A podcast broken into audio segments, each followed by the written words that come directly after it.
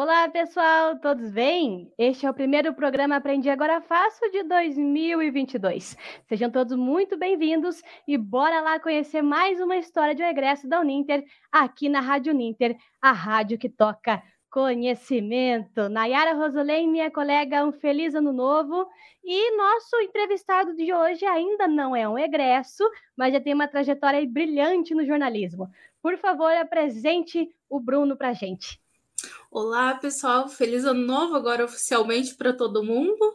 É uma alegria estar aqui mais uma vez, em mais um ano com a Poli, e agora com o nosso entrevistado, que é comunicador, pesquisador e consultor. Bruno de Oliveira Rocha, mais conhecido como Bruno Cidadão, é um apaixonado pela comunicação. Olá, Bruno. Primeiro, muito obrigada por ter aceito nosso convite.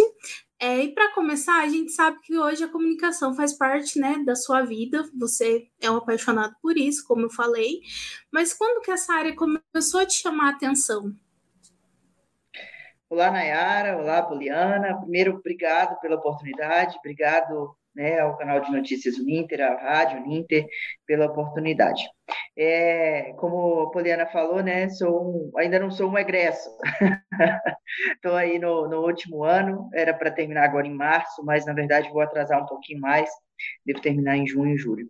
Bom, é, para mim, comunicação não é que sempre esteve presente na minha vida, mas eu sempre tive algum contato com as mais variadas formas de comunicação, desde né, é, ter pais que, que trabalhavam com o mercado, então eles tinham que desenvolver ali a fala de forma muito, muito mais abrangente é, do que outras pessoas para conseguir vender, enfim. É, e eu assistia TV, lia jornais e lia revistas, né? Na, na, na infância e na adolescência eu tive contato com isso sempre tive muita curiosidade com bastidores, né? Aqueles programas de TV, por exemplo, que contavam como eram os bastidores de uma, de uma gravação ou de um, de um programa. Isso, para mim, sempre me chamou muita atenção.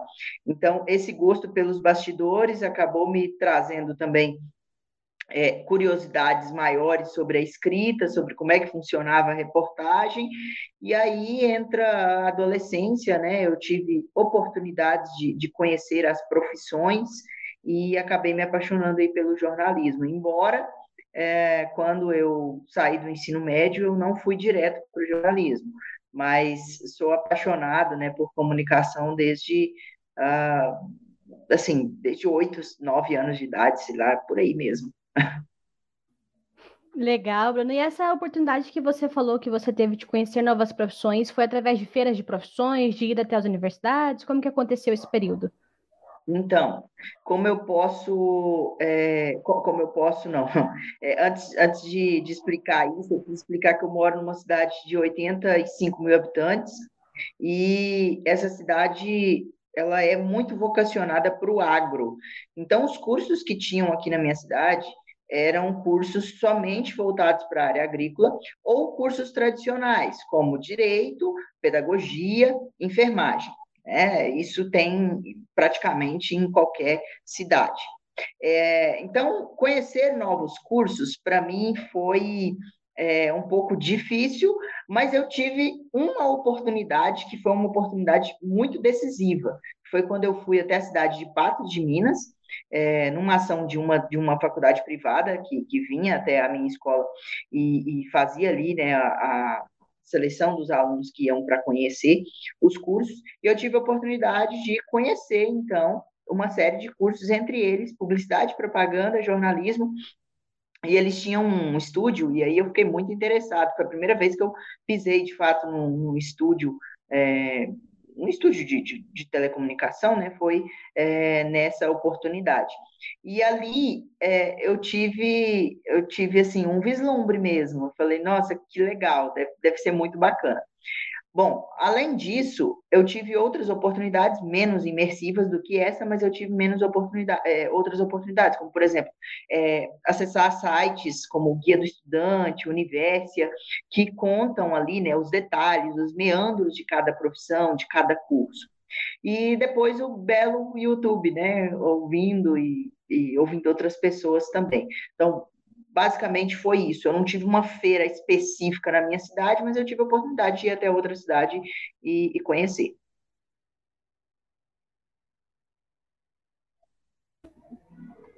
E essa questão, né, do, da comunicação, quando ela entrou na sua vida, em que momento você decidiu externalizar tudo isso através do seu blog? E já emendando a outra pergunta, o blog te trouxe algum tipo de reconhecimento ou destaque? Vamos lá.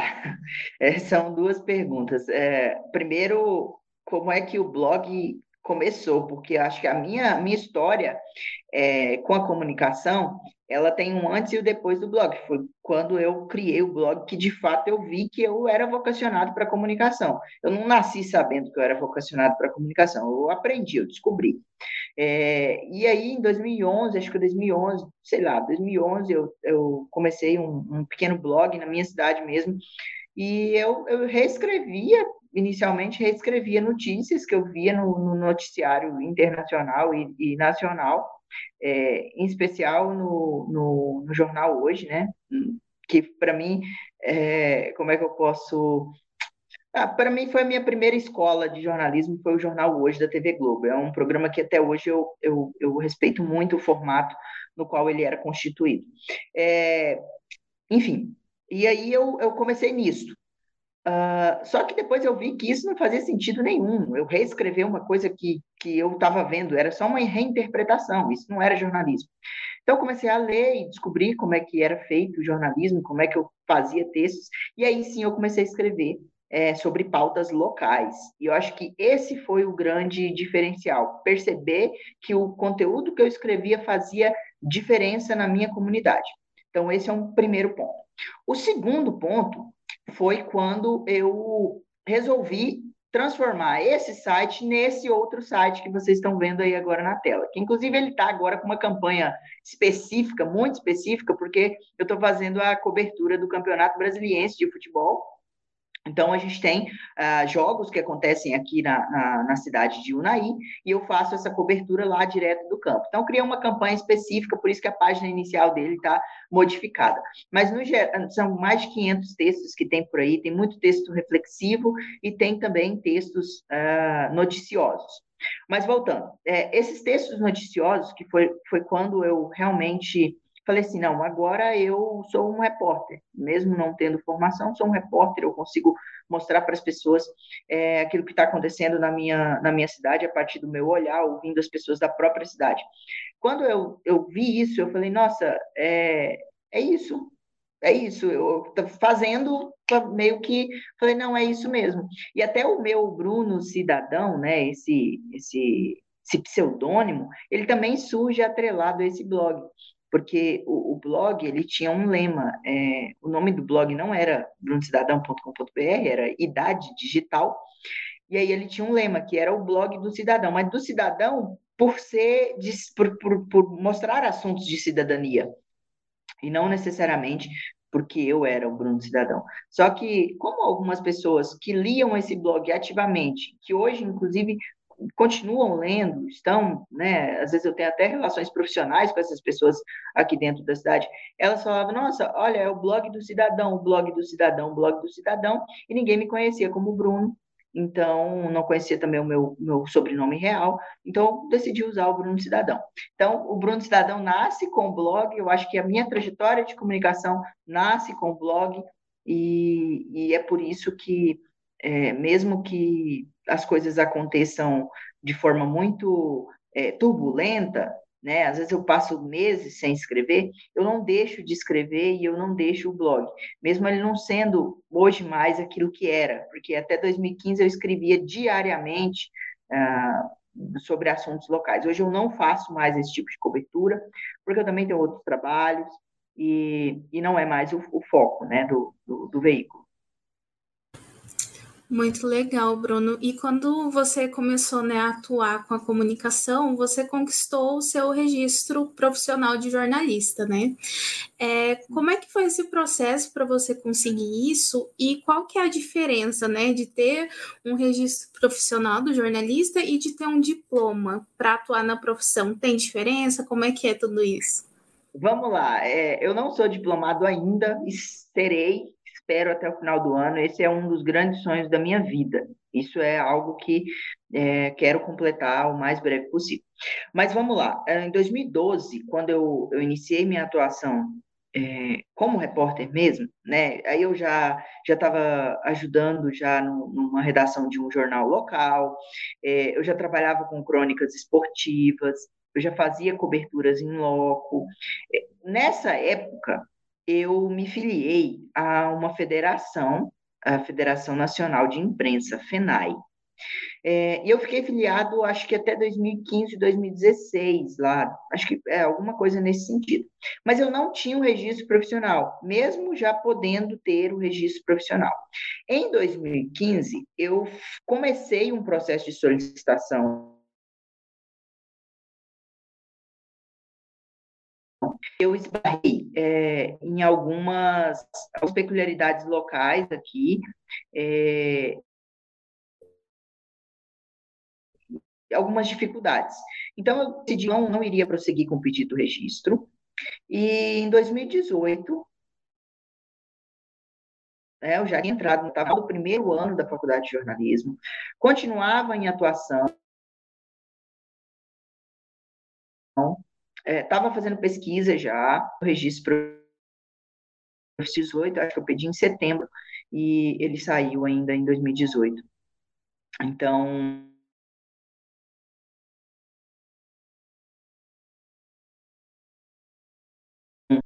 para mesmo, mas a atuação diferiu. Eu acho que eu estou tendo algum problema aqui. É, tá todo mundo com o mesmo problema, né, da, do travamento. É, a, a, minha atuação ela não diferiu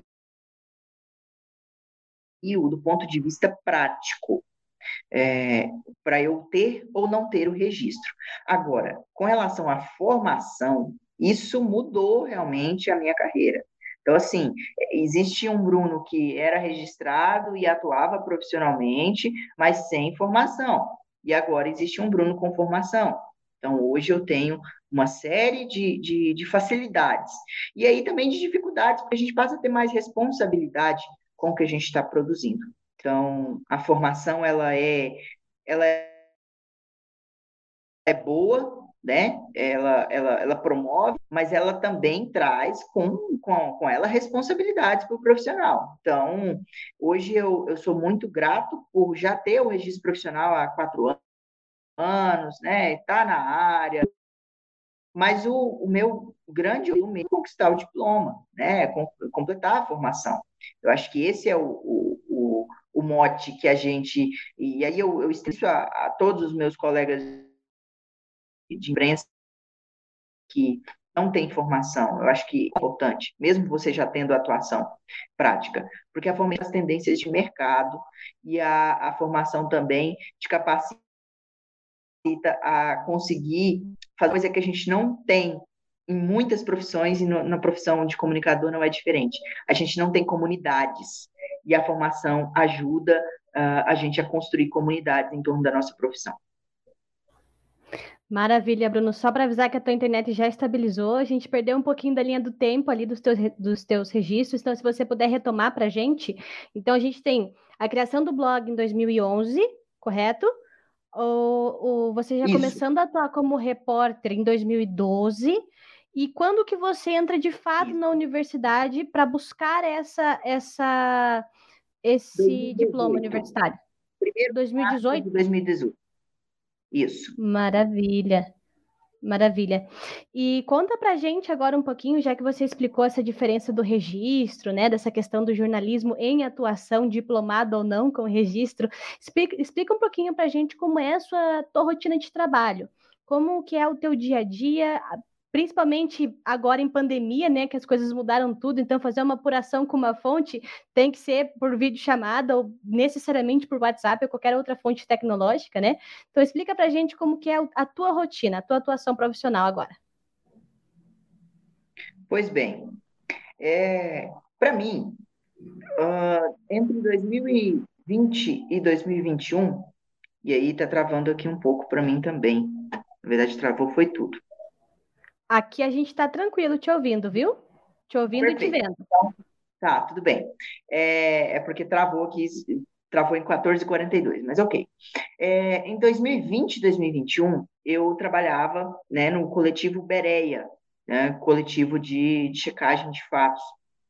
E as apurações já eram todas virtuais, então é, eu não é que eu não sofri com as alterações no ritmo de trabalho da pandemia, mas o fato de eu estar trabalhando num coletivo que sua atuação já era totalmente virtual já facilitou bastante, porque meio que me obrigou a ter uma apuração é, virtual em qualquer tempo e sem qualquer possibilidade presencial. Então, isso foi algo que acho que me forçou e me e contribuiu também. Mas na minha atuação presencial, e aí uh, atualmente eu, eu, trabalho na prefeitura uh, de Unai, é, eu trabalho na divisão de apoio e promoção artística de uma secretaria que não está diretamente ligada à assessoria de comunicação da prefeitura. Então, é, as minhas ações aqui presenciais não envolvem jornalismo, não envolvem é, relações públicas na, na, sua maior parte, elas são ações mais de promoção mesmo, é, algo bem mais segmentado. Então, eu não tenho muito essa coisa da apuração no meu dia a dia de trabalho. Né? O que eu faço hoje não é jornalismo de fato, uh, no meu trabalho uh, aqui na prefeitura. Mas eu faço apurações independentes, uh, eu, eu presto, eu faço freelancers para alguns veículos. Então, quando eu preciso fazê-los, mesmo estando agora é, né, com, com essa abertura maior para poder fazer as coisas no presencial, a gente acho que a gente conseguiu identificar que o virtual também permite é, que a gente tenha celeridade nas apurações. Então, eu basicamente me sinto hoje um pouco diferente daquilo que eu era em 2019, um pouco daquela, daquela visão de jornalismo que eu tinha em 2019, ela mudou, porque a minha atuação, basicamente, ela é virtual, né? É, mas eu acho que eu também acabei meio que crescendo já, né, me formando já nesse, nesse ambiente. Então, não senti muita diferença. É, eu já aprendi a nova forma de fazer jornalismo, que é utilizando um celular e todas essas tecnologias digitais, né? Embora, embora eu goste muito do presencial, eu gosto muito de estar perto do, do, do que está acontecendo, e lugar de repórter é na rua mesmo, né? Muito legal, Bruno. E durante essa sua caminhada, nessa sua jornada profissional, é, ela também te trouxe oportunidades nacionais, né? Conta um pouquinho para gente de, dessas suas experiências. Bom, vamos lá. Primeiro, acho que a grande e talvez a maior experiência que eu tive hoje, é, até, até o momento, foi trabalhar com checagem de fatos no coletivo Bereia. O coletivo Bereia, para quem não sabe, é o primeiro, maior e talvez o único da América Latina que trabalhe com checagem de fatos especializado em religião. Então, é, são, são verificações que envolvem a temática religiosa ou que são disseminadas por líderes religiosos ou atores religiosos, né? É, então, para mim, trabalhar, eu trabalhei como checador, né, como, como fact-checker uh, do coletivo Bereia, e depois como editor assistente. Então, eu tive essa progressão dentro do coletivo, sou muito grato pela, por essa oportunidade. Foi, de fato, uma oportunidade nacional, mas ela também me abriu até oportunidades, mesmo que oportunidades muito pontuais, oportunidades até internacionais. Eu tive a oportunidade, por exemplo, de conversar uh, com, com pessoas da, da Associação Paz e Esperança, que é uma associação de direitos humanos uh, sediada no Peru e que apoiava o trabalho do Pereia, e tive oportunidades até mesmo de desenvolver é, alguns textos né, uh, para essa associação. Foi algo bem pontual, mas tive aí essa oportunidade, da qual sou muito grato. É, tem mais outras oportunidades que eu tive. É, por exemplo, eu, eu fui contemplado uh, num, num projeto da Associação Bike Anjo de São Paulo para fazer um levantamento e produzir uma grande reportagem aqui uh, no município de Unai, sobre mortes e acidentes de ciclistas. Embora essa, esse prêmio, essa, esse projeto, ele não tenha avançado, e aí eu, eu explico isso uh, em duas respostas: pandemia e saúde. Né? Então, é um projeto que tinha tempo para ser, ser concluído, mas não foi concluído. E eu ainda tenho algumas tratativas, porque eu ainda vou devolver é, esse, esse, esse recurso em forma de serviço de uma outra forma, seja completando a pesquisa que foi iniciada, seja uh, fazendo uma nova pesquisa, mas isso ainda vai, né, em algum momento, isso ainda vai ser resolvido. Uh, então, assim, do ponto de vista nacional, essas foram as duas oportunidades. A Uninter me abriu outras oportunidades, tanto nos seus, no, no, nos, nas feiras, né, nas, nos momentos aí com os novos alunos, tanto também com uh, patrocínio, né, para que eu pudesse apresentar trabalhos em, em congressos. É, se não estou enganado, eu acho que fui o primeiro aluno de jornalismo à distância da Uninter que tive a oportunidade de apresentar um trabalho é, no, no JPJ com o apoio financeiro da faculdade, né? Não, não tinha um protocolo para isso e hoje é, acredito que eu fui o primeiro, né, de muitos aí que, que virão ou que estão sendo apoiados nesse momento. Então essas foram foram oportunidades. Trabalhar com a pesquisa também na Uninter foi foi assim gratificante, foi grandioso, foi maravilhoso. Foram três anos.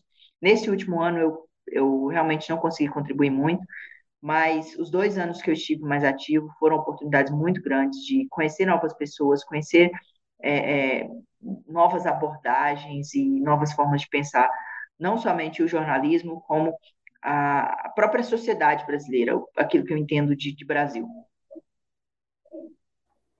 Bacana, bacana. E quando você falou que trabalhou, né, como fact-checker lá no, no, no Bereia, é, queria que você destrinchasse um pouquinho mais para a gente, para quem está nos assistindo agora, o que um jornalista de dados faz, o que o fact-checker faz, né, no seu dia a dia, com o que, que ele trabalha, e por que que você foi para esse caminho, né? Se tinha, era essa única opção de, de trabalho que você tinha no Bereia, você tinha a opção de escolher outro, como é que foi? Você caiu de, de paraquedas nessa questão? Conta um pouquinho para a gente, por favor.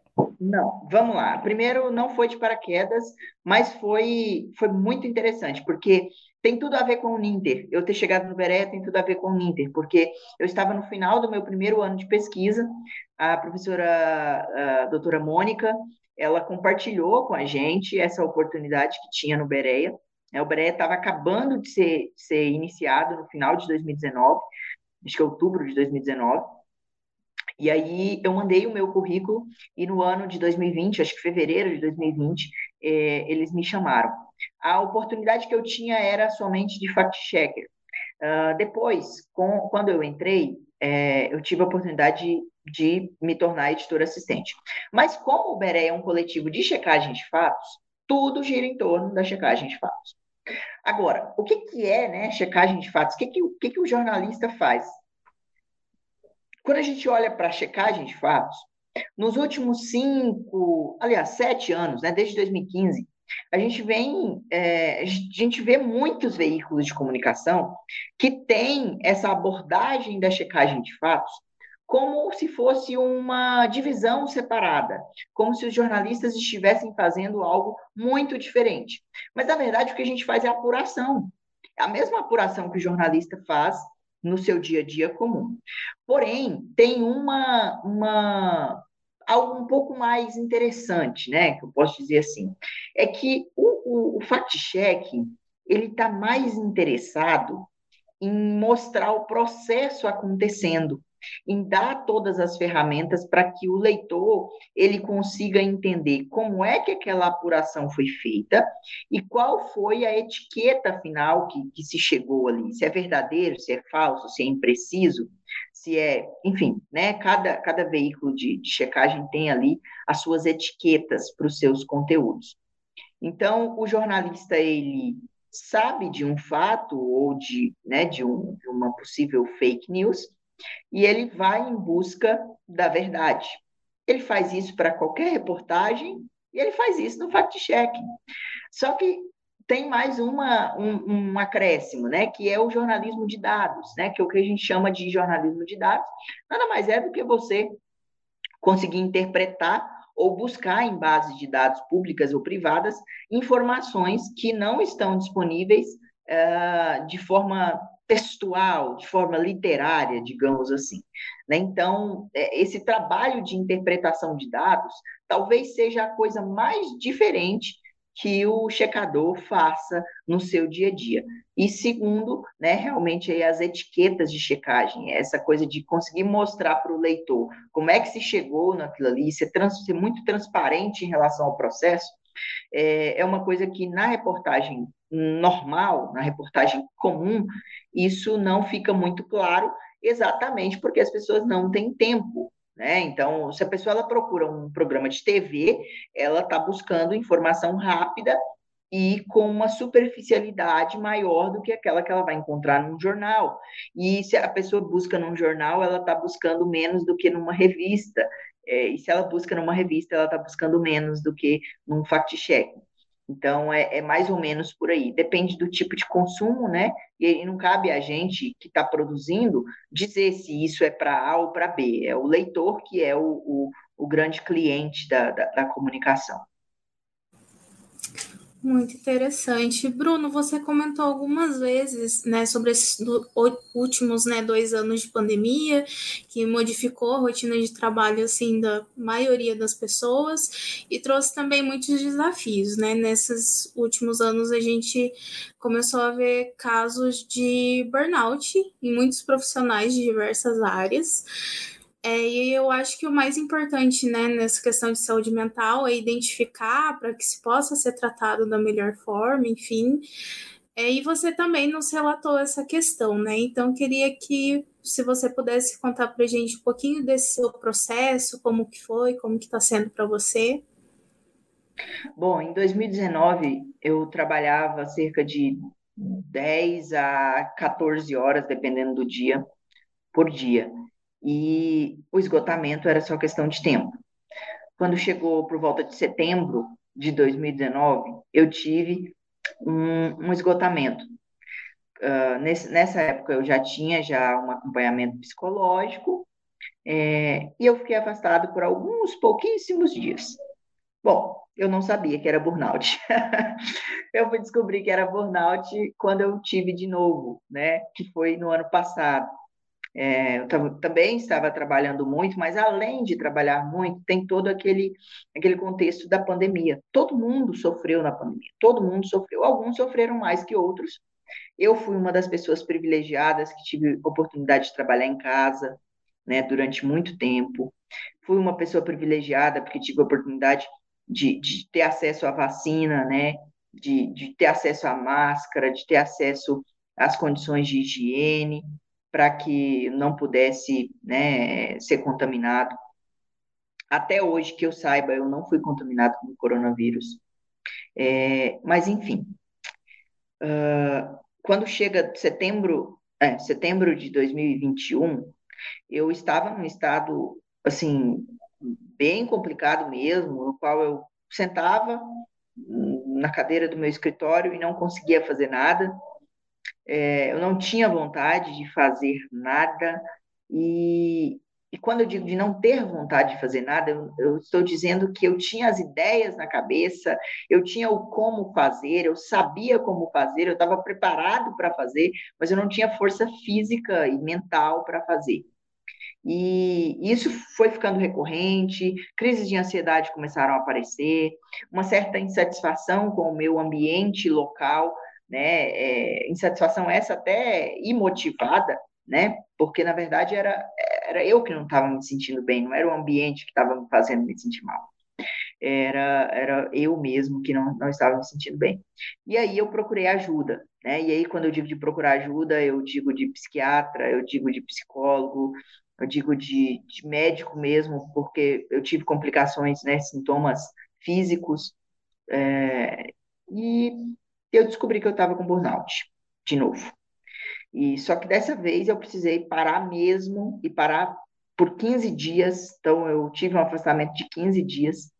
E assim, eu viajei, eu saí da minha cidade, eu viajei, eu, fiquei, eu passei dez dias fora, e os outros cinco, né, já foi na minha cidade novamente, mas eu passei dez dias, assim, totalmente desligado do trabalho, e, e foi para mim muito bom o descanso. Só que eu achei que realmente tinha acabado, eu achei que eu estava curado, eu achei que eu estava pronto. E aí entra agora janeiro, e, e aí eu tive alguns outros sintomas, e novamente algumas crises, e aí eu percebi que o burnout é realmente uma doença que precisa ser tratada, e que não é com cuidado paliativo, né? É, são, são uma série de cuidados eu acho que descobrir que o burnout é burnout foi algo muito importante para mim, porque eu passei a valorizar mais os meus finais de semana, passei a valorizar, por exemplo, o fato de, de, de pegar um dia e assistir um filme, de sair com os amigos, de ir, ir até um lugar que eu nunca fui para comer ou para, enfim, né, ter algum tipo de diversão além do, da vida trabalhista.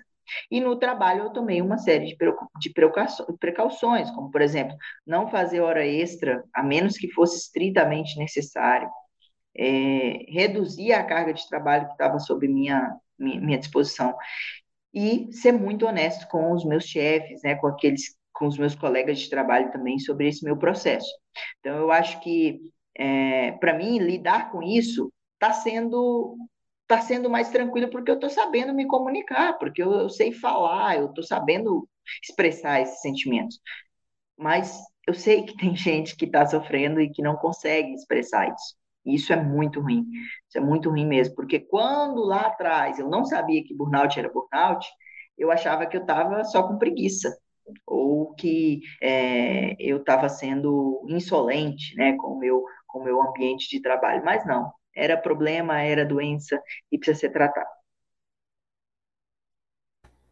Muito importante isso, Bruno, porque realmente, né, eu vejo muito nessa questão da cultura brasileira de ter, não existe período de descanso, né, como se condenasse o ócio.